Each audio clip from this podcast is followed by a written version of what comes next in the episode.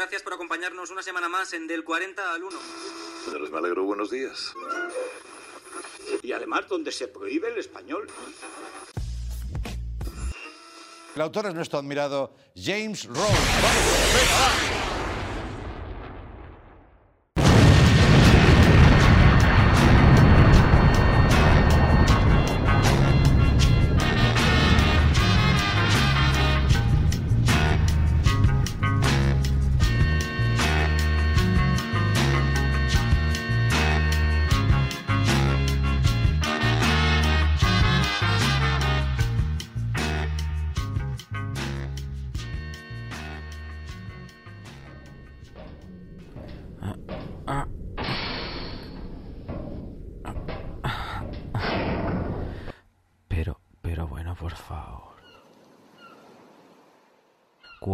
Bitácora tercero, al habla Capitán Congrio. Soy el único tripulante de este submarino al que he llamado el infame pez. Hoy me he levantado de buen humor, así que he echado el ancla y he subido la superficie por primera vez. Acabo de abrir la escotilla y estoy en el casco de la nave. Quiero llorar, de verdad, esto es precioso.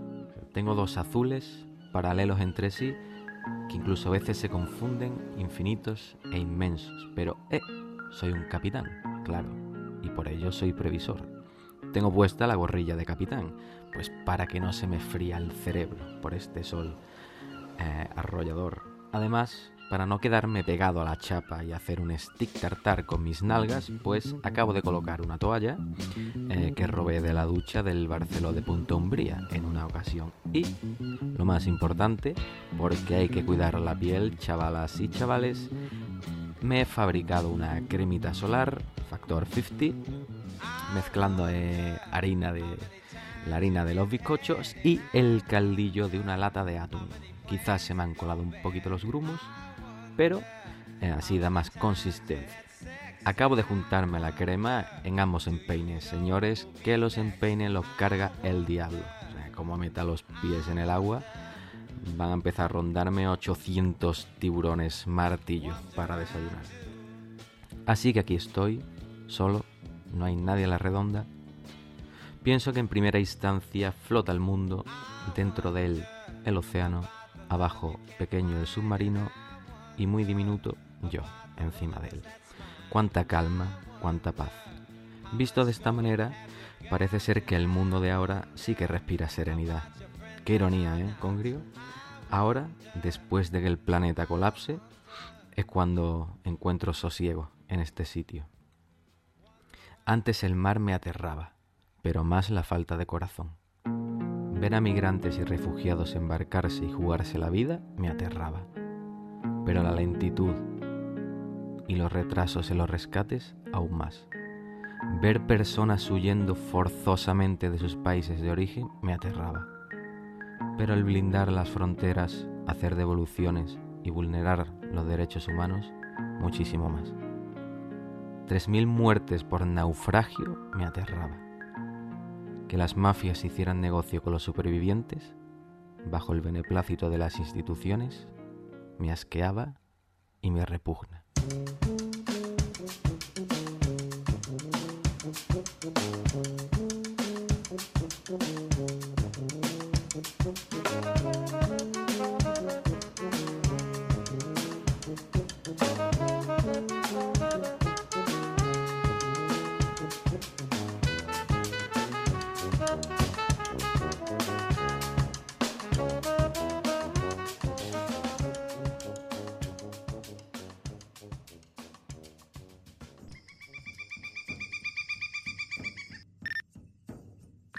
Señores Nichel, muy buenos días. ¿Qué tal estás en este día tan soleado y tan plácido? Oh, yo, yo, yo encantado, encantado de esta onda acústica que me, me traslada a, a- a- usted, a usted, que yo tengo...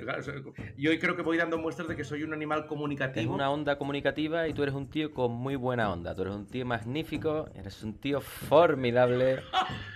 Pero también eh, ya la gente te va conociendo y eres un temible entusiasta del séptimo arte. Y hoy nos vienes a hablar de forma autoritaria porque yo sé que tú tienes publicaciones al respecto, tienes escritos acerca de un tío que a mí me, me flipa, a mí me encanta Sí, y es del señor David Lynch. Ah, comparto, comparto esas preferencias profundamente. Pero alguna cosa tengo escrita, pero vamos, no. Eh, dista mucho de ser como, como la cumbre de los escritos sobre David Lynch, porque entre otras cosas yo creo que sobre, sobre David Lynch es imposible hacer una cumbre porque es un, es un magma, es, un, es una viscosidad. David Lynch es, es una geografía mutante y mutable a cada, a cada instante que uno intenta acercarse a él.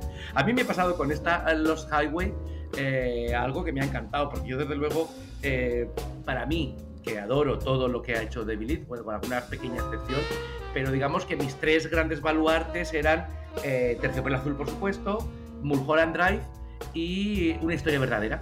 Y ahora, desde luego, de- revisitando eh, Los Highway, me parece que, que esta, desde luego, es la, la cuarta patita de esta mesa, esta mesa rara que es David Lynch. Vale, Nichel, entonces eso, para poner, para cuadrarnos un poco Sí. y no desvariar, No. aunque vendría bien desvariar y no tener como una línea cronológica hablando de David Claro, Lynch, claro. pero para poner eh, a la gente un poco en su sitio, vamos a hablar de Lost Highway, Lost de Highway, Carretera. Perdida. Eso es. Es la película que se sitúa antes eh, de, de esa obra mm, serena, impensable en una personalidad como la de David Lynch, que es una historia verdadera. Entonces, eh, eh, lo primero que me gustaría decir es que justamente revisitando eh, Lost eh, Highway, me parece que es como una especie de, de, de superación de lo que hizo con Terciopelo Azul, que es anterior a Lost Highway. Digamos que yo creo que él mismo no, no- no creo que es que se asuste de los logros de los Hadway, ni sobre todo que se desoriente, sino que se toma un pequeño respiro para iniciar luego un camino que retoma con Mulholland Drive, que yo creo que es la consecuencia lógica de, los Hadway, y sobre todo para pegar la gran petardada creativa, su gran, eh, su gran gótico, su, su- catedral eh, del, del- del- del- desmadre lynchniano que es Inland Empire. Todo esto está es un, un germen, un campo de cultivo magníficamente concretado en, en- en los Hadway, que, que- bueno, pues para, para poder hacer un poco de, de- de- de con usted y, y dar, dar un poco inicio a lo que podemos decir sobre esta película es a que le resultaría muy difícil a usted que yo ahora mismo le preguntara, cuénteme eh, los Highway. No sería tarea fácil, ¿verdad? Yo te diría, Snitchell, que Lost Highway es un verdadero sin Dios. Pero yo creo que un poco, eh, porque yo lo escucho hablar a David Lynch y él habla de su forma de, de crear, es por un símil con pescar ideas. A él como que le viene una idea Exacto. y la coge y ya a raíz de ahí ya va ah, como montando. ¿no? Eso Que en es. este caso en los highway eh, que es la llamada esta súper enigmática que le hacen, es. que le timbran el telefonillo, le dicen esa frase enigmática Eso es. y ya de ahí pues ya monta el, el circo. Eso es. Eh, justo, es un, es un cine que no se mueve por causa-efecto, ni por linealidad narrativa, sino que se mueve más por impulso, por idea, por eh, densificar una sensación que quiere transmitir, desde luego una sensación que va directamente al inconsciente del espectador. En modo alguno, eh, lo que vemos es transparente. Eh, su, trabajo detrás de la cámara es una tarea mm, que tendría que ver más que nada, mucho más que con un, con un director. Yo la asimilaría más a un gran cocinero de cocina italiana, a un especialista en lasañas. Es decir, una capa, otra, otra, otra. Porque no hay, no hay episodios que se suceden uno a otro, sino pequeñas capas de significado. eh, muchas veces incoherentes, aparentemente incoherentes entre sí, pero que van generando un, un magma global, un significado inaprensible, pero muy coherente dentro de ese universo surrealista del cual él no puede prescindir ni puede renegar. Desde luego es su campo de cultivo, porque él se acerca al séptimo arte, que hay que, hay que digamos que apercibir a nuestros oyentes de que David Lynch es un tipo cultísimo. O sea, él no eh, es un tipo renacentista, que me es un ejemplo, un, un, un adjetivo que me encanta utilizar para la gente a la que yo admiro, porque, bueno, es un tipo que eh, es un gran fotógrafo, es un músico de jazz, es un videoensayista, es un montón de cosas. Creo que también pinta un poco, ¿no? Nichel pinta. También es pintor, justo. Toca la trompeta. La, la, referencia pictórica es muy importante en toda su planificación. Y también eh, Nichel, David Lynch es una persona que ya con 75 añazos que tiene, sí. se vaya pelo. Yo quiero tener. Es que tiene un merengue. tiene, tiene, tiene, tiene Carmona el día de encalar las fachadas encima. Tiene, tiene un, un mantel de casa, el mantel del bully. Es una sultana de coco. Es ¿no? una manta. Eh, eh, justo. Va, eh, detengámonos en ese pelo perfecto. Detengámonos en ese pelo perfecto. Porque es, es clave ese Puede pelo. pedirle una oreja morante de la Puebla meneando el flequillo. ¿sabes?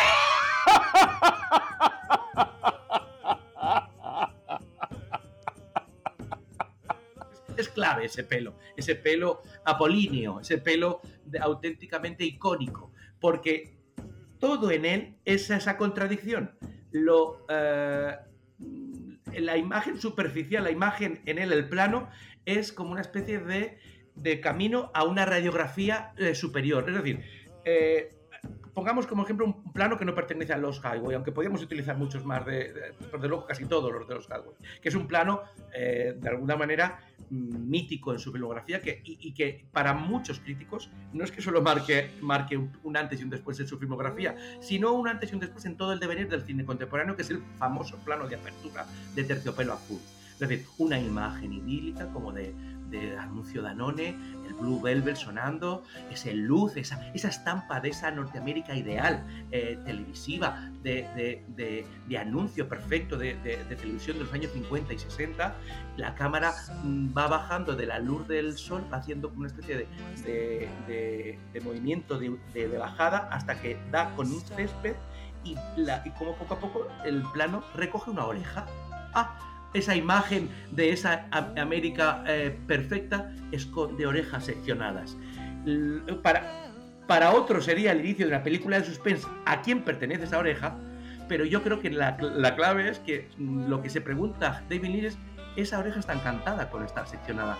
Eh, mm, eh, es, ese, es qué hay entre el espacio de esa oreja puesta en el, en el, en el, barro, en, el limo, en las raíces de ese césped y en el hueco que ha dejado en la cabeza de la que venía. Es decir, eh, eh, de alguna forma, si él estuviera grabando ahora mismo la conversación entre usted y yo, desde luego no pondría un plano contra plano de su rostro y el mío, sino que iría directamente, por ejemplo, al esqueleto del rodaballo que me comí hace 15 días. Y a partir de esas espinas, de esa descomposición de ese pescado, hablaría de nosotros. Es decir, siempre hay una excusa. Hay, es, nada es lo que aparenta. Que sigues haciendo sangre sobre el, sobre el rodaballo. La verdad es que me, me hace, me gusta mucho como esas premisas de Lynch, pues, la de terciopelo azul, ¿no? Tú vas andando tranquilamente y de repente te ves la oreja del príncipe Carlos en el suelo, que es, es una oreja muy increíble. Exacto. Y de esta peli de Lost in Highway, eh, de la carretera perdida, me gusta mucho porque es el Lynch este como de muy oscuro, muy tenebroso, muy como de Sí. terror psicológico, ¿no? Sí, sí, sí. Claro, siempre, siempre hay eh, tenebrosidad, siempre hay, eh, luego, mm, opacidad. Una opacidad nunca gratuita, sino siempre, siempre muy, muy intensificada. Literalmente, en Los Highway hay dos secuencias capitales de dos personajes enfrentados a un pasillo oscuro. Bueno, pues eso es ser la eso es, eso es eh, digamos que eh, nuestro iris, nuestra retina, que está eh, muy acomodada a unas imágenes muy, muy superficiales casi siempre, cuando Leibniz nos la reclama, nos la reclama en tanto que material al que agredir. La- el- nuestras retinas no descansan nunca ni están cómodas viendo una película de David Lynch. Pero también me gustaría pararme un poco en todo esto lo oscuro, en Sí. la casa de, de ese Ah. matrimonio. O sea, Buah. por favor, hay veces que tú dices, pero bueno, churra mía, dale a la luz, ¿no? O sea, esconchate un poco y paga la Pero luz. cómo ilumina Lynch. Ilumina muy bien. Esos y ese, tonos rojizos. ese cuarto Snitchel que tiene ahí un recoveco, que ahí, es, ahí está vamos, el crematorio de San Fernando. Está ahí. O sea, Tal cual. ¿Qué Es que ahí? creo que has dado, ha dado usted con una palabra clave que es recoveco. Es decir, eh, mm, de alguna manera eh, hay en, Lynch un, algo, un, principio que a él le encanta quebrantar, que es esta máxima de que entre dos puntos el camino más corto es una línea recta. Para David Lynch, no, ni muchísimo menos. Para, David Lynch, el camino más corto entre dos eh, puntos es o un camino imposible o un vaso comunicante no visto. O, desde luego, un zigzag eh, absolutamente embriagador. Para él no hay, no hay caminos rectos, por eso no es casualidad que eh, en los títulos de crédito, el, prólogo eh, audiovisual que nos propone es como un, gran eh, un primer plano de un vehículo avanzando por una carretera y solo vemos una línea discontinua de la, línea discontinua de la carretera. Es decir, es lo continuo, lo discontinuo, lo que se ve, lo que no se ve y desde luego eh, sin, ver jamás el final de ese camino. Es, es, toda la esencia de lo que es David Lynch, está en ese prólogo. Y desde luego, lo más importante para él no son para nada, ni mucho menos, las pintadas, sino que el espacio que hay que no se ve. Es decir, eh, que es todos los personajes de David Lynch son caminos discontinuos, en los que no hay que esforzarse por entender lo que se ve de ellos, sino que hay que dejarse arrastrar por el interrogante que cada uno de ellos propone. Y entonces acabas asimilando y entrando en un universo que exige mucho del Sí, un universo muy chulo muy bonito, pero que te deja a veces la cabeza muy frita. Retomando también a los personajes, Patricia Arquette, que está maravillosa, súper sí. sensual esta mujer, con esa estética un poco, supongo que del, del neo-noir. Sí. De, también la figura de los policías a mí en David Lynch me gustan mucho, Ay. de los detectives que sí, salen ahora, que salen en Twin Peaks. Pero también me, eh, me quiero centrar un poco en la pobre Patricia Arquette, porque es que está saliendo con con el, con el conde Drácula, ese, ese marido. O sea, ese tío está muy contrito.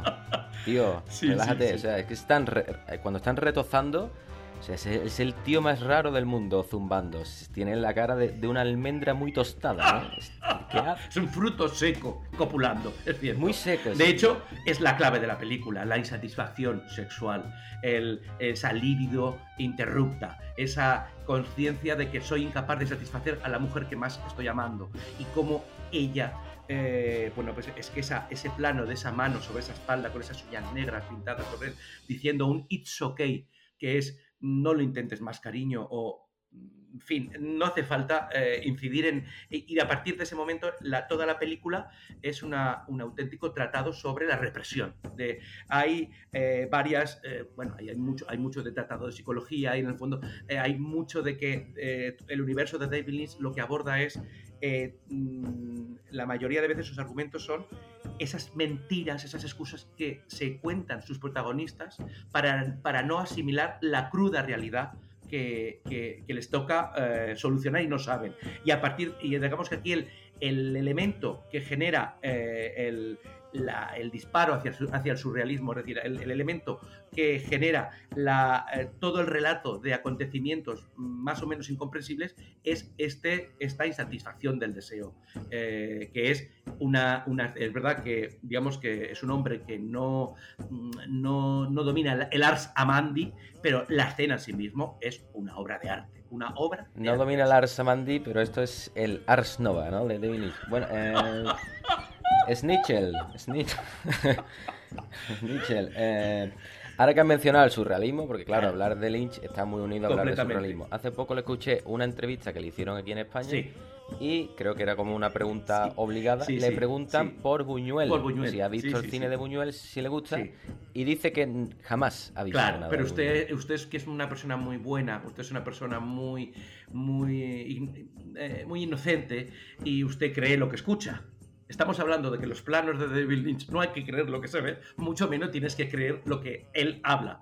Y esto no hay quien se lo crea, esto no hay quien se lo crea, porque eh, una de, es una de sus... Sátira del Willy. Más, ¿eh? Sí, claro. Es decir, es, es más, yo creo que es crucial para entender a David Lynch acudir a ese ojo seccionado del perro andaluz.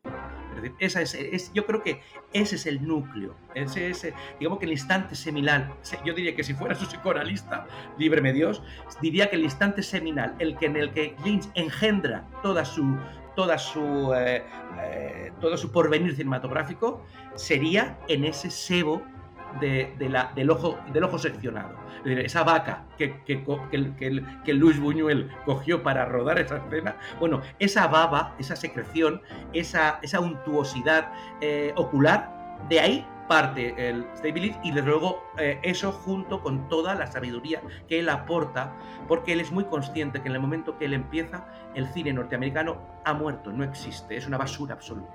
Pero él es consciente de que esa prepotencia de auténtico Quijote Mm, mm, engreído, eh, inútil, que es el cine, creyéndose que todavía es el gran arte, el séptimo arte, ya hace tiempo que no lo es, y él sabe que la única forma de resucitarlo, de cogerlo y hacerle el boca a boca, es que ese cine se esponje del lenguaje de los videoclips, del lenguaje del cine publicitario, del videoarte, del diseño gráfico, y por eso sus películas no se entienden sin ser ese paseo por la muerte de un cine que empieza a ser nuevo y por eso lo pesadillesco es tan importante en él, porque es un buceo entre los restos de un arte que al final del siglo XX o es mezcla o no es. Y de ahí la pesadilla, de ahí el tono eh, surrealista, febril e inconsciente de toda su Pues muy bien, en Nietzsche, pues nos quedamos con esta increíble reflexión sobre David Lynch. Espero que los oyentes pues les pique la curiosidad y se vean alguna de sus pelis. Y ahora tú que has hablado tanto de untuosidad, de secreciones de boca a boca, de... Sí, sí, sí. Me gustaría preguntarte, hoy no por lo que comes, sino por lo que bebes, porque yo estoy aquí en mi submarino, aquí en la... arriba, y lo que he hecho en falta es un cóctel, un poquito de chispa. Un poquito ah, estamos. Hoy, está usted en la superficie de su submarino. Exactamente, estoy aquí tomando el sol. Con sombrilla. Eh, eh, nalga sobre hierro, ¿cómo se encuentra en estos momentos? No hay sombrilla, no hay sombrilla. Bueno, está la, el, hay un cacharro que no sé cómo se llama y eso que soy capitán que me da un poco de sombra y me he puesto una toalla pues para no hacerme un filete empanado de las cachetes. No, no, no, no. Yo, yo digamos que eh, mi, mi, orondez sigue creciendo. Estoy pasando de ser un, ente corpóreo a una magnitud. Y entonces ahora sí es verdad que hoy prefiero eh, eh, atiborrarme de líquido. Y me voy a hacer un cremaet. Un cremaet. ¿Sabe usted lo que es un cremaet? Un cremaet. Es un cóctel caliente. Es un cóctel caliente. Sí, sí, sí. Mira, usted coge ahora mismo un vasito y pone un poquito de azúcar, un poquito de una corta, una rodajita de raspadura de limón, un poquito de canela. Calienta un poco de ron. Ese ron caliente lo pone en este vasito. Y le pega se pone jugoso. Sale, sale una llamita muy lynchniana. Sale una, lamita, una, una, una llamita multicolor, multicolor, uy, multicolor. Y le da, le da, le da, le da hasta que esa llamita desaparece. Sobre esa, ese, ese, ese, ese, ese brebaje calentito, tiene usted que tirar el café caído de la cafetera y se produce un maravilloso efecto tricolor. La, amarillez de la, del ron quemadito, la oscuridad del, café y la, tersura eh, cremita de la crema del café. Y eso es un crema. Pues muy bien, Nichel. Pues eso del tricolor yo también lo estoy viendo, pero en el firmamento. Me está, me está brindando una gama de colores muy bonita hoy el mundo. Y también te diré que me ha recordado lo del cremaet eh, linchiano, pues muy, muy también a Luis Buñuel, que él era un forofo de los cócteles. Uy, era el tío que más Negronis se ha tomado en la, vida del, ser humano. Él se tomaba Negronis y tú eres un druida, Snitch. Eres un druida. Eres... un druidoide, sí, Eres el de Asterix. Vives en una cueva rodeado de. No, no, vivo en un apetito. Vivo en un apetito. Estoy rodeado de apetito. Muy bien, señor Nietzsche. Pues muchas gracias y seguiremos en contacto, ¿vale? Eso espero. Perfecto, cambio corto.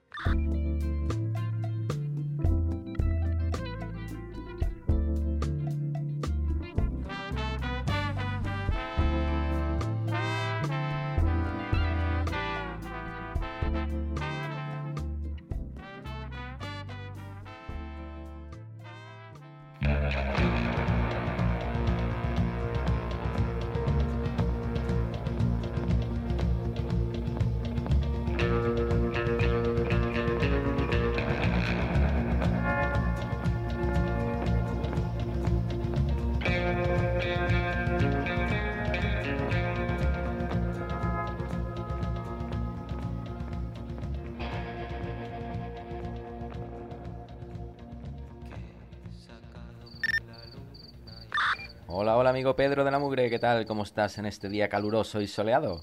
Hola, hola, hola. Creo que está al habla el capitán Congrio, ¿no? ¿Qué tal, capitán? ¿Cómo va todo?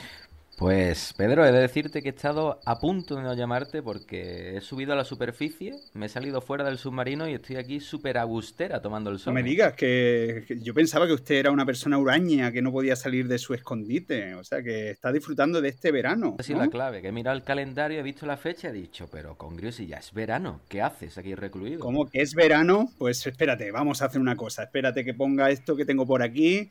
Escucha, Capitán Congrio, porque si ya llega el verano, vamos a dejar a Bruno Lomas que no lo diga. Un, dos, tres y. ¡Vamos, Capitán Congrio! Ya llega el verano. Oh, oh.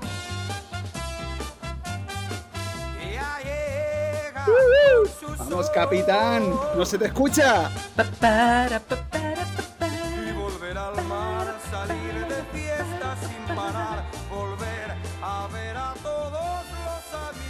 Lo imagino. Capitán Congrio, con una toalla muy mullida encima del submarino, ¿no? Me he reliado un trapito en la cintura. Estoy muy sugerente, lo que pasa es que no me ve nadie. Pero quisiera que me viera Bruno Lomas, ¿eh? Qué grande, ¿eh? Es muy grande. Bruno Lomas es, bueno, eh, para mí es el inicio del verano. Yo siempre que, que noto un poco de calor, eh, por las tardes, siempre este tema suena muchas veces aquí en la isla. Me prepara para ese calor de todo el verano que, bueno, eh, hace que escuche otro tipo de música y es una música que quería compartir contigo, capitán. Sí, sí, la verdad es que Bruno Lomas tiene ya el frescor en el hocico, ¿no? Este tío es, se pone sabroso, ¿no? Tú escuchas a, a Lomas y te pones sabrosón, ¿verdad, Pedro de la Mugre? Es muy fresquito. Como ya anticipé en el programa anterior, dije que iba a poner música fresquita. Bruno Loma es un uno en la quiniela para el inicio de todos los veranos. Y no tiene nada que ver con, con lo, que voy a, lo que voy a presentar. Pero bueno, eh, es el indicador de que hay que sacar la toalla, tomarse un cóctel en la escotilla del, del submarino y yo aquí en la isla, bueno, pues también tomar el sol todo lo que pueda. Pero bueno, Pedro, me tienes muy intrigado. ¿De qué música me vas a hablar hoy? Bueno, bueno, bueno, tenemos. En septiembre de este año se cumplen los 60 años del nacimiento de la música surf. Entonces, ¿qué vamos a hacer? Eh, voy a plantear durante todo el verano, los cuatro programas que tenemos por delante, vamos a hacer una recopilación de música surfera para que disfrutemos de este estilo y podamos eh, acompañar esta temperatura y este, este calor que nos va que nos va a solar durante todo el verano. Pero bueno, Pedro de la Mugre, me traes todo el power y todo el frescor del verano, pero es que he tenido una regresión importante. Yo no sé si tú te acuerdas cuando fuimos de chico que nos llevó un tío abuelo tuyo a hacer surf, que yo me estuve ahorrando seis meses para comprarme la tabla y fuimos, fuimos a la playa a hacer surf, ¿no te acuerdas? Capitán Congrio, yo creo que lo más cercano que he estado a una tabla de sur es eh, al llavero de, de mi apartamento de la playa, vamos, no, nunca jamás. Pero es que, claro, es que fui- fuimos y pisaste una cañailla a la orilla es- y lloraste mucho. Estuve toda la tarde comiendo ortiguillas. horas, ¿no? horas llorando y no hicimos surf. Bueno, Pedro, cuéntame qué primer tema nos traes. Bueno, pues tengo primero que hablar de, de la- de los dos gurús que van a ilustrar esta- estos cuatro programas que tenemos por delante, de donde hablaremos de música surfera. En primer lugar, es mm, desde aquí vamos a santificar ya desde el primer momento a San Diego RJ del sótano de Radio 3, que ya hace 10 años hizo un programa con los 50 años del surf. Y bueno, le he copiado algunas cosas, sobre todo para ilustrarme, porque este hombre es, desde aquí ya lo, lo- reverenciamos y lo santificamos, lo llamamos San Diego RJ a partir de ahora. Entonces, bueno, tengo eso, esa base. Y luego, por otro lado, tengo la Enciclopedia Ilustrada del Surf de John Blair por delante, que bueno, que algunas cosas, algunas ideas van a salir. Entonces, sin enrollarme más, vamos a poner el primer tema y luego hablaremos un poco de él. Se trata del tema Raunchy de Bill Justice.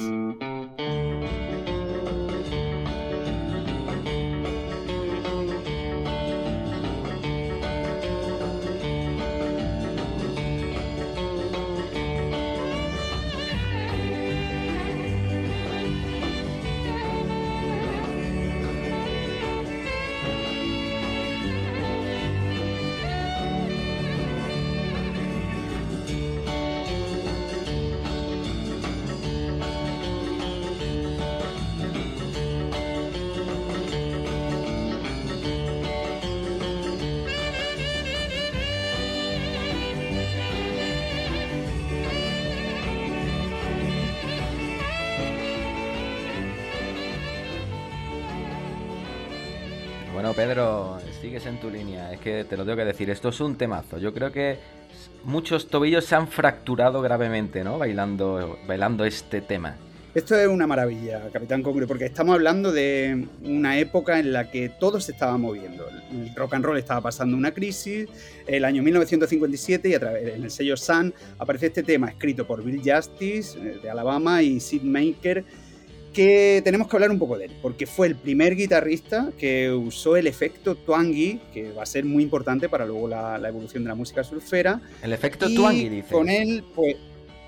¿Cómo? El efecto twangy, has dicho. El efecto twangy. Háblanos un poco del efecto twangy. que es un efecto que afila mucho la guitarra y le, le dota de una pequeña reverb y así como hace la guitarra mucho más incisiva. Entonces, bueno, este es un tema en el que el, el rock and roll empieza a sufrir algún tipo de cambio, la guitarra se emancipa, tiene mucha más presencia y se puede decir que estamos ante los orígenes de lo que puede ser un sonido surfero posterior. Claro, claro, sí, porque se ve esto tiene como mucho de swing, puede ser, ¿no, Pedro? Todavía como se mezclan un poco ahí, todavía no se ha definido bien el estilo, ¿puede ser? Tenemos un, un rock and roll, como dije al principio, que está planteándose algunas dudas, está incorporando nuevos sonidos y aparecen estas figuras eh, que, bueno, pues que añaden ciertas novedades y el estilo avanza. El estilo avanzando y Bill Justice eh, hizo justicia. ¿Qué más me vas a traer, Pedro? ¿A dónde nos llevas ahora? Pues ahora vamos a poner a uno de los maestros, a un guitarrista mm, excepcional que, bueno, pues también eh, forma parte de estos orígenes surferos y que ya cogió este efecto twangy y lo llevó al, al- bueno, pues a la, a la máxima exponencia. Y sin más, lo voy a presentar. Vamos a poner a Duane Eddy con su temazo Moving and Grooving.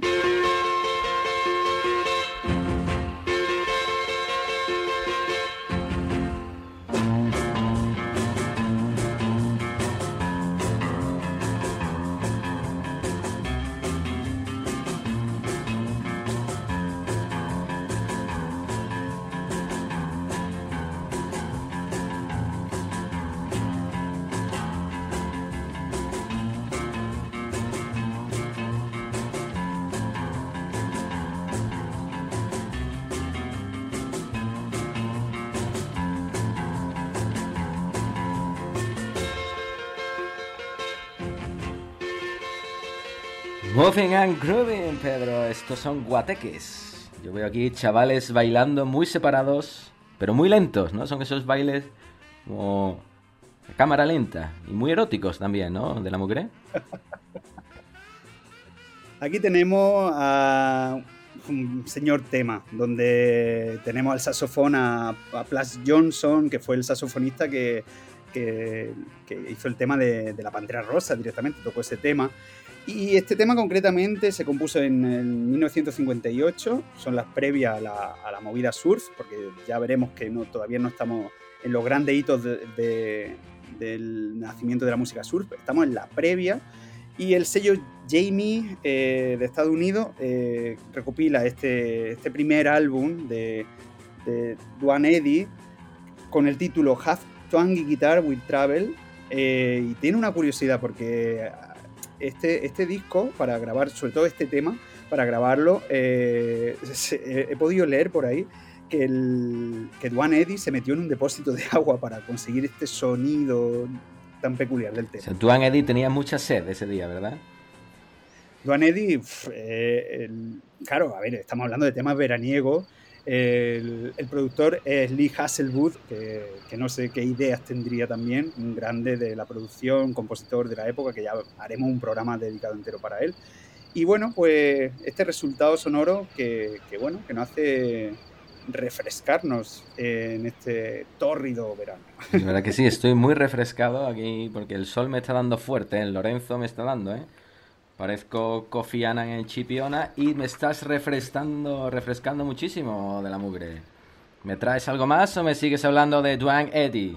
Sí, bueno, seguimos. Capitán Congre, ¿te parece que, que- que sigamos en este, este- estos inicios de la música surfera? Sí, ¿no? Claro, claro, sube un escaloncito más, por favor. Venga, pues vamos a seguir. Nos vamos a ir a. Vamos a pasar de fecha Pero ahora voy a explicar. Primero vamos a poner el temazo que viene, que esto es lo más grande. Este guitarrista también, una figura trascendental para la historia de la música y para muchos estilos que ahora veremos. Se trata de Lin Ray y el tema es Age of Spades.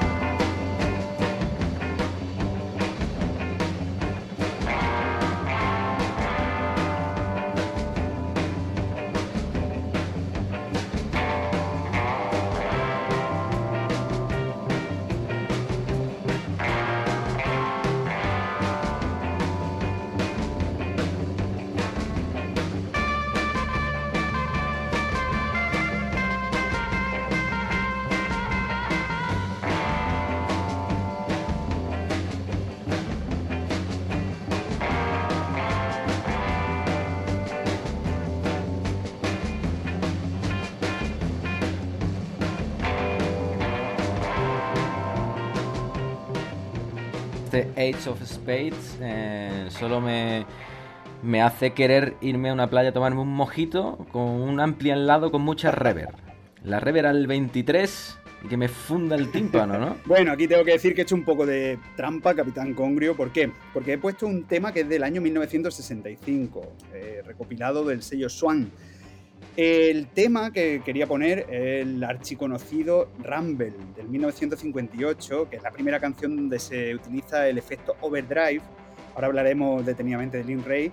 Entonces, bueno, como es un tema que todo el mundo pincha siempre, quería utilizar otro que es de características similares.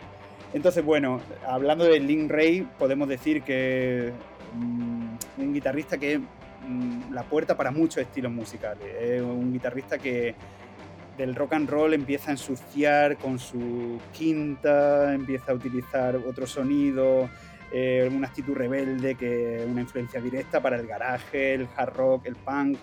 Y bueno, mmm, tenemos que decir que es de estas figuras ¿no? que, que conectan diferentes estilos y llevan a, al estilo. Entonces, para la música surf fue una referencia absoluta porque era música instrumental, eh, la reverb tenía vital importancia y ese sonido sucio, ese overdrive, pues ya es totalmente estructurador para el tema. Bueno, pues un... desde aquí pedimos que le haga un boost a este hombre, ¿no? Y lo coloquen en, un...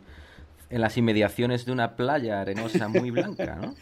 Continuamos, señor Capitán Congrio. Continuamos después de este temazo de Link Ray, el hombre bisagra. Venga, dime qué me das. Seguimos con. Ahora aquí tengo que hablar otra vez de San Diego RJ, y porque este tema me lo descubrió él en ese programa que he citado antes, en esos 50 años de música surfera, que nosotros estamos haciendo un, unos 10 años más por delante. Y lo quiero poner como ejemplo de música surfera que nos estaba haciendo en la zona de California. Es decir, podemos escuchar ahora un tema de Scarlett, eh, concretamente de este tema, que se llama Stampede.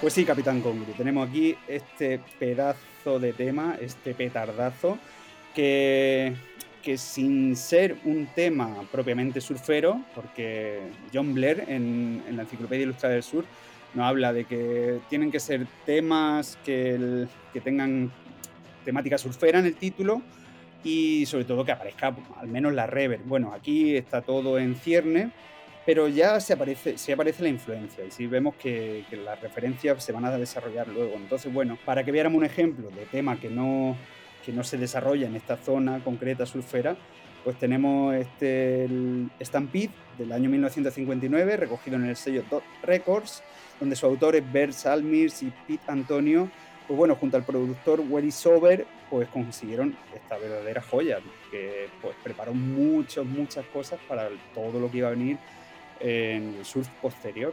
Yo solo quiero decirte, Pedro de la Murgue, que quiero llamarme Pete Antonio cueste lo que cueste. También te diré que me llama mucho la atención que haya como una serie de ítems concretos para catalogarse música surf, ¿no? Eso me, me resulta muy curioso.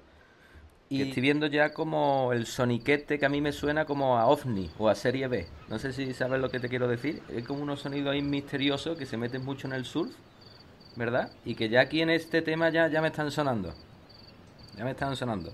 Claro, claro, claro. O sea, todo va ¿no? apareciendo. Como películas así de George Romero en la playa. Aquí lo que tenemos, mm, Capitán Congrio, son dos hitos muy importantes que, que dan forma al estilo. Entonces, el próximo día hablaremos de Dick Dale, de Bel Airs, de Markets, de los Beach Boys, como, como tema, eh, primer tema cantado, y veremos cómo, cómo el estilo ya por fin se desarrolla. Y bueno, pues nos vendrá muy bien para seguir con este verano, ¿no, Capitán Congrio? Pues perfecto, Pedro de la Mugre. Gracias a ti nos hemos introducido poco a poco en la orilla, hemos ido nadando, hemos empezado en la base de la ola y hemos llegado a la cresta, ¿eh? La hemos surfeado perfectamente, ¿verdad? Y nos queda un verano completo. Yo aquí desde la playa, yo a ver si te veo, a ver si podemos vernos, ¿no? Directamente en el submarino, porque me has dicho que ya te asoma y esto quiero ver tu moreno, Capitán Congrio, quiero ver tu tez. sí, sí, es- sí, sí, soy ahora mismo el estatua de Nefertitis, encima es muy negro. Estupendo, Capitán Congrio. Pues espero el- tu, tu visita y te emplazo a eso, a que nos veamos por fin y podamos surfear toda esta música que nos queda y, y disfrutar de estas olas que, bueno, pues eh, no solo son olas del mar, sino que empiezan a ser olas sonoras. Dios, estás muy fino, Mugre. tío. Eh, hoy me preocupa mucho decirme porque acabo de eh, coger una papa que tenía y voy a intentar sacar ginebra para hacerme un cóctel, porque es lo que pega en verano. ¿Cómo llevas? Es- ¿Estás bebiendo algo? ¿Te hidratas? Me Cuéntame hidrato muchísimo a través, a través de gazpacho. O sea, estoy solo alimentándome a través de gazpacho y, y es mi único alimento. Pensaba que me iba a, preguntar por mi comida y da la casualidad que coincide con mi bebida, Capitán Congrio. Gazpacho contra el calor. Tu laringe es la fragua de vulcán. Le echas ajo, le echas ajo, mucho ajo, ¿verdad? Mm, Leve, leve toque de ajo, Capitán Leve toque. Leve toque, ah, pero yo, muy leve. pero yo conozco el ingrediente secreto que, que hace que tu gazpacho tenga el power, aunque no es tuyo, ¿no? Creo que lo has cogido prestado. Podemos hablarlo y podemos decir que yo le echo hierbabuena al gazpacho, Capitán Congrio. es muy Es que esa es la clave. Yo he probado. eh, es muy surfer, es muy surfer. surf. Gazpacho, surf. Pues bueno, Pedro de la Mugre, pues genial, seguiremos en contacto. Yo seguiré aquí el solecito. Puede ser que me plantee buscarte y verte en la isla, quién sabe. Yo doy por hecho que te voy a ver, Capitán Congrio, y que será un encuentro la mar de agradable y podremos seguir escuchando juntos toda esta cantidad de vinilos que me traje aquí y sobre todo lo ordenaré mm, de manera surfera hasta que llegue el final del verano. Así que te espero aquí en la isla, ¿vale, Capitán Congrio? Pues muy bien, Pedro de la Mugre, genial. Cambio corto. Un placer como siempre, muchas gracias.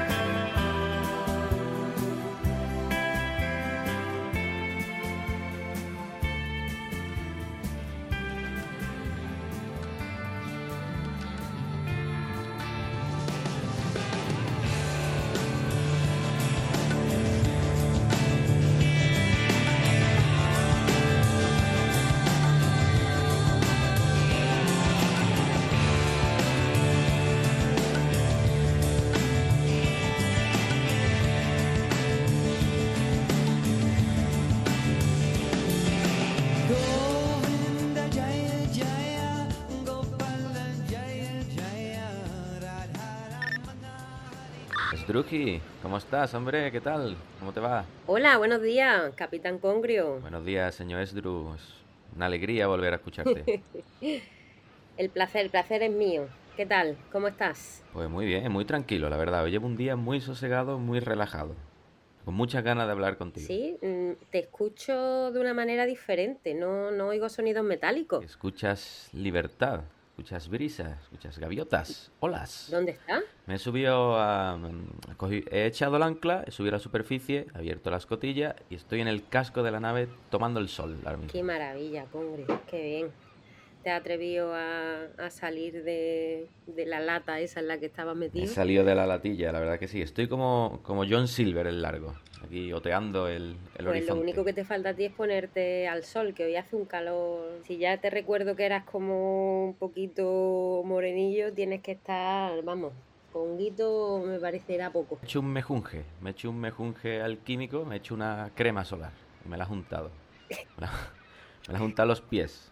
De hecho, No me digas cómo la has hecho, no me digas lo que lleva, por se me favor. va a quedar la pata de palo, como al pirata antes mencionado. Bueno, Esdrújula, ¿de qué libro me vas a hablar hoy? Pues mira, Capitán Congrio, mm, a mí me va a explotar la cabeza. Ajá. la verdad. Acabo de terminarme eh, la novela La Come Madre de Roque Larraqui Vale. y estoy absolutamente alucinada con este autor y con esta propuesta que nos trae tan original y tan perturbadora al mismo. Vale, te veo que sigues en la línea esta de libros. eh, Libros de Lampa, sí, Claro. para recomendarlo y que Lampa venga a darme la Claro, enhorabuena. te van, te van a regalar un cartón de vino, pero Don Simón, ¿sabes? Muy bien, cuéntame, ¿de qué va esto? Mira, el autor es, es argentino, un tipo joven, nació en, en el 75 y solamente tiene tres, tres novelas publicadas. Esta es la primera, ¿vale? La Come Madre eh, salió en el año 2010 y editada en Buenos Aires y aquí en España se editó eh, por Turner em, en el año 2014 me parece, pero es difícil conseguirla. Yo la tengo porque me la traje en mi baúl de literatura hispanoamericana, que es el único que pude traerme aquí a mi isla. Tu casa es el archivo de Indias, es verdad, es muy difícil. Es, es muy difícil conseguir en España, yo creo, y además te sale más barato un challenge a Lobreña, yo creo. Efectivamente. Y desde aquí mandamos un saludo a un amigo del programa, a Santi, eso, Exacto. que a mí también me trajo el libro directamente de Argentina. nuestro, nuestro contacto con las librerías del otro lado. Exactamente, a mí me manda los libros, eh, le pone un globito, una guita y me manda el libro desde Metrópolis. Vale, entonces estamos ante un libro muy loco, ¿no? Muy, muy Sí, loco, muy macabro, pero muy divertido también, ¿no? El libro es que tiene de todo, es muy breve, eh, son un poco más de 140 páginas, una novela muy breve en la línea de las que veníamos comentando la- en las otras ocasiones y, tiene un poco de todo. Eh, para empezar, yo creo que sería importante decir que en realidad el libro tiene dos libros, o sea, son dos relatos, eh, no es una continuación una parte de la otra, son dos relatos prácticamente independientes pero que tienen algunos puntos de unión. Entonces, la primera parte se ambienta en el año 1907 y la segunda está ambientada en el año 2009. En la primera parte estamos en un sanatorio y allí, bueno, pues un grupo de médicos eh, van a hacer una serie de, de experimentos con los pacientes que tienen. Y bueno, para no contar exactamente cuál es el experimento, porque la verdad es que es interesante encontrártelo en la lectura, eh, lo único que, que te puedo comentar es que tiene que ver pues, con los límites del cuerpo humano y con ese afán que tenía la ciencia a principios del 20 de traspasar barreras, de experimentar y a veces, bueno, pues con el ensayo y el error se proponían tratamientos bastante agresivos y que, que rozan todo, yo diría que no es que los rozan, que traspasan todos los límites que, que la moral o la ética eh, había, Claro, es como el- un sanatorio, ¿no? Has dicho, del siglo XX. Entonces hay un tratamiento ahí de la psicopatología, ¿no? Con una terapéutica un poco problemática. Y se mezcla mucho la pseudociencia Sí, también. es tremendo porque eh, hay, hay muchísimo humor en torno a este experimento. Entonces, el resultado, más que de avances científicos contrastados y serios, resulta un pastiche de pseudociencia. O sea, tenemos ahí a médicos muy entusiasmados con lo que están pensando, pero que en realidad eh, de lo que se van a ocupar y lo, que van a intentar son experimentos que tienen más que ver pues, con, pues, todo lo que habíamos leído de Frankenstein, eh, todo en esa onda ¿no? de, de- de probar con los cuerpos eh, hasta dónde puede llegar el ser humano, es un poco también jugar a ser dioses. Pero claro, con el humor que le mete la Raki, eh, te crea un efecto muy curioso, porque por un lado te ríes, pero por otro lado te ríes sabiendo que está que está siendo muy cínico con el autor, ¿no? Porque te crea una distancia sobre esa bestialidad que te cuenta, con la que tú te ríes, eh, que te genera ahí una sensación de ser cómplice de todo eso muy, muy curiosa. Está todo muy condensado, eh, es descabellado, es demencial el experimento, pero te lo bebes. La verdad es que, que no puedes parar. No, a mí por lo menos me ha pasado eso, que tienes como una ansia ahí de ver, pero bueno, todo esto dónde va, esta gente mm, que mezcla lenguaje científico con lenguaje muy lírico de repente, o sea, te pega unos golpes, el estilo de la novela eh, es brutal, porque combina esa parte de objetividad, de cientificismo, eh, que parece un bisturí cuando escribe y de repente te suelta una que es una imagen muy potente, una metáfora, eh, un detalle en el que se fija, muy loco. Y, la novela es de, una belleza y de, una presencia, un impacto en el lector eh, muy interesante. Me gusta muchísimo. Sí, a mí también me gusta mucho, sobre todo por el puntillo ese como de, la mística, esta de la pseudociencia que tienen, y también de cómo preguntarse como una posibilidad de la trascendencia, ¿no? Hay como muchas preguntas, pero claro, al fin y al cabo es un circo, o sea, todo aquello es un circo y es que te tienes que harta de reír. Hay una historia de amor ahí también muy loca, muy Lo del amor está también en las dos partes, porque si quieres comentamos la segunda parte, el salto que da a 2009, ahí ya no tenemos un sanatorio, ahí tenemos un artista.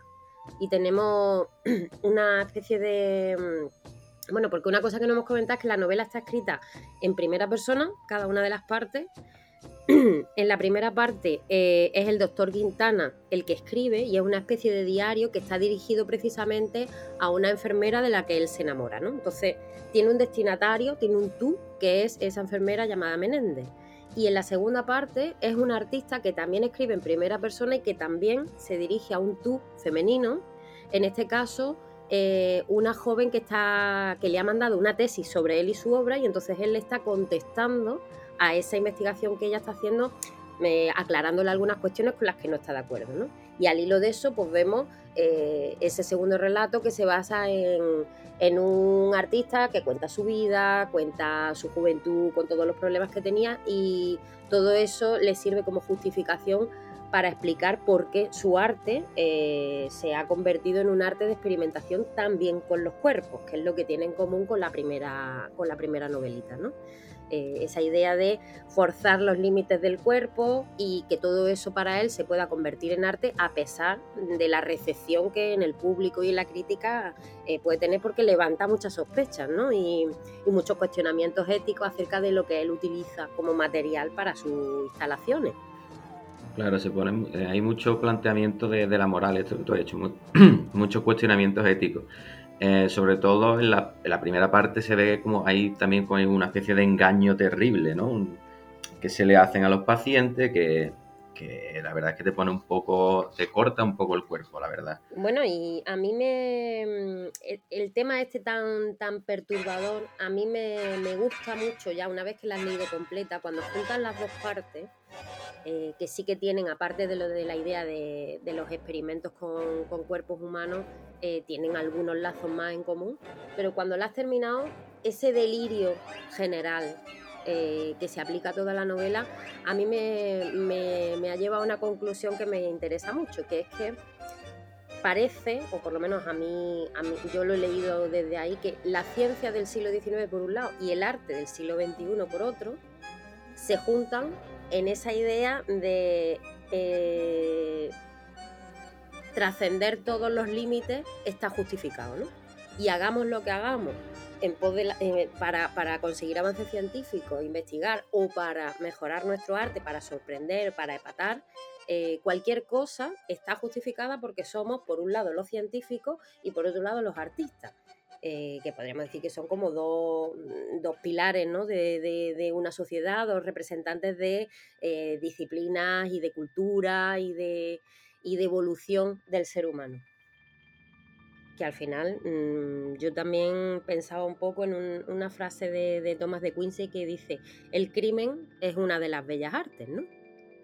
Y bueno, pues aquí lo que hay son abusos y experimentaciones criminales eh, con el cuerpo de, de personas y que están elevados a la categoría de ciencia en la primera mitad y a la categoría de arte en la segunda. Entonces, genera un montón de preguntas y te incomoda mucho. Como lectora a mí me, me incomoda, sobre todo por el uso que constantemente hace del humor en mitad de todo esto. Entonces tú estás ahí que no, no encuentras un poco... Sí, hay un punto ahí de incomodidad, pero de que te salva un poco y que te atrapa. Es muy curioso, muy curioso. A mí me ha recordado, mira, eh, hay un autor argentino que se llama Mario Bellatín. No, he dicho argentino, no es argentino, mentira. Creo que mexicano puede ser, bueno, no lo sé, no me acuerdo.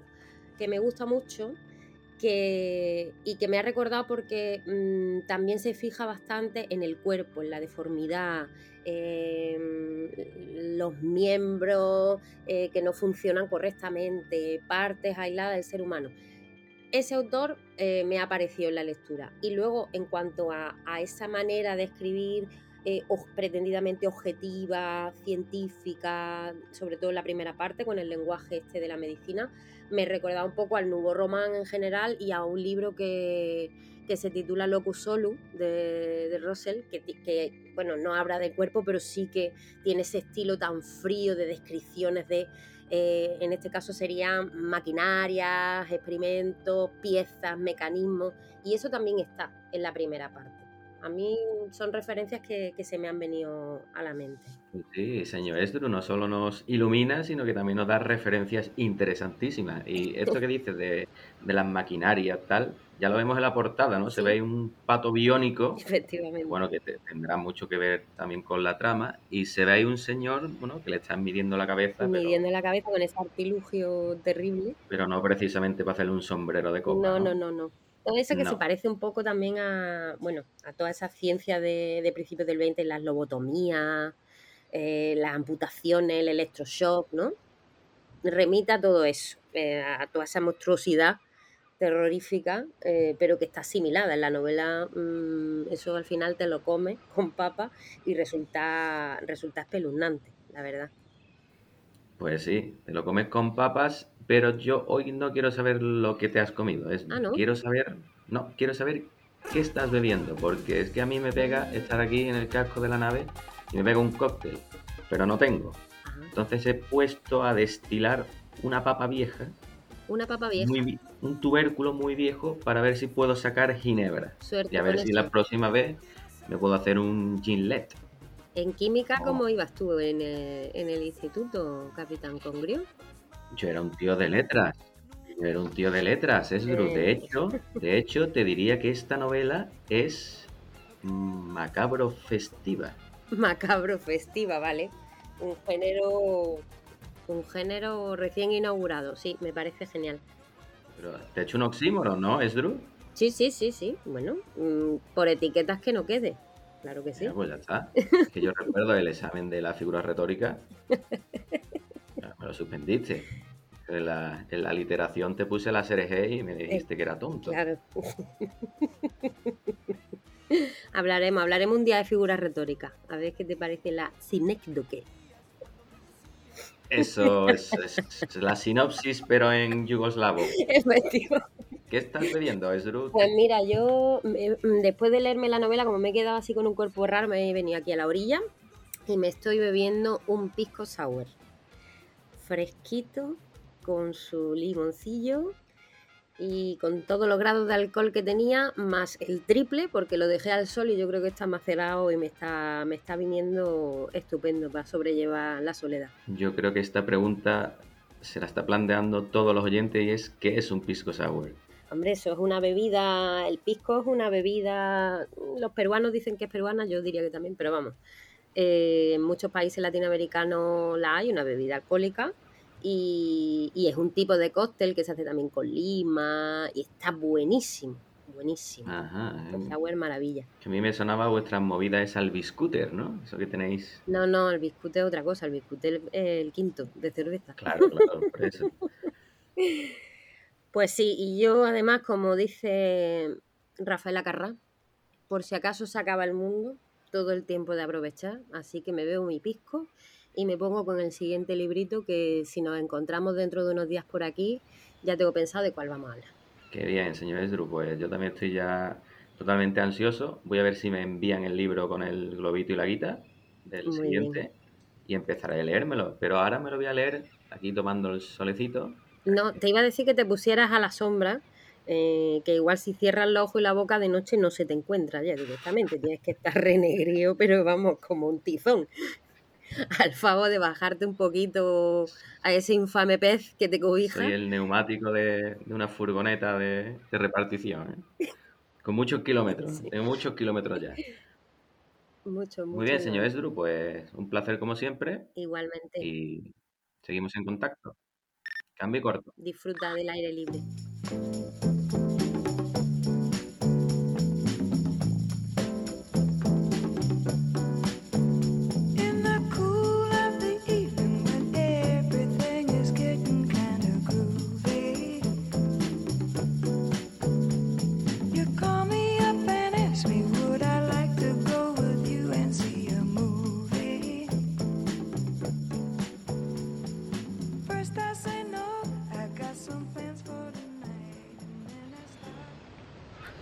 el cuaderno de bitácora, ya que la conversación con estas tres personas pues siguen alegrándome y enseñándome cosas.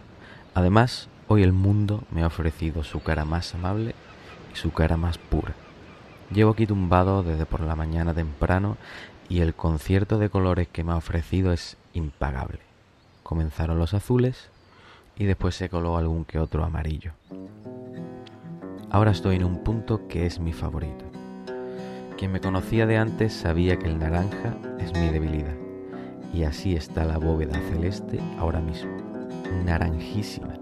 Y su reflejo en el agua, que aún sigue muy calma, pues se vuelve profundo y un poco tenebroso, indescriptible. Aunque ahora que me fijo, allí en el horizonte se cuelan ya poco a poco los rojos, los corintos, los vermellones. El rojo también tiene su conque, ¿eh? Aunque su connotación sea la del color de Marte, ese dios victorioso de la guerra, el color del fuego, del peligro, de la crispación, de la sangre derramada y en última instancia el asesinato. Así que termino ya mi cuaderno de bitácora para no ser ya más denso con una serie de versos que me he permitido la licencia de coger fraccionados de un poema de Pedro Lemebel que se llama Manifiesto. No soy un marica disfrazado de poeta.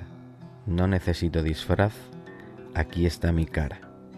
No soy tan raro. Pero no me hable del proletariado porque ser pobre y maricón es peor. Hay que ser ácido para soportarlo.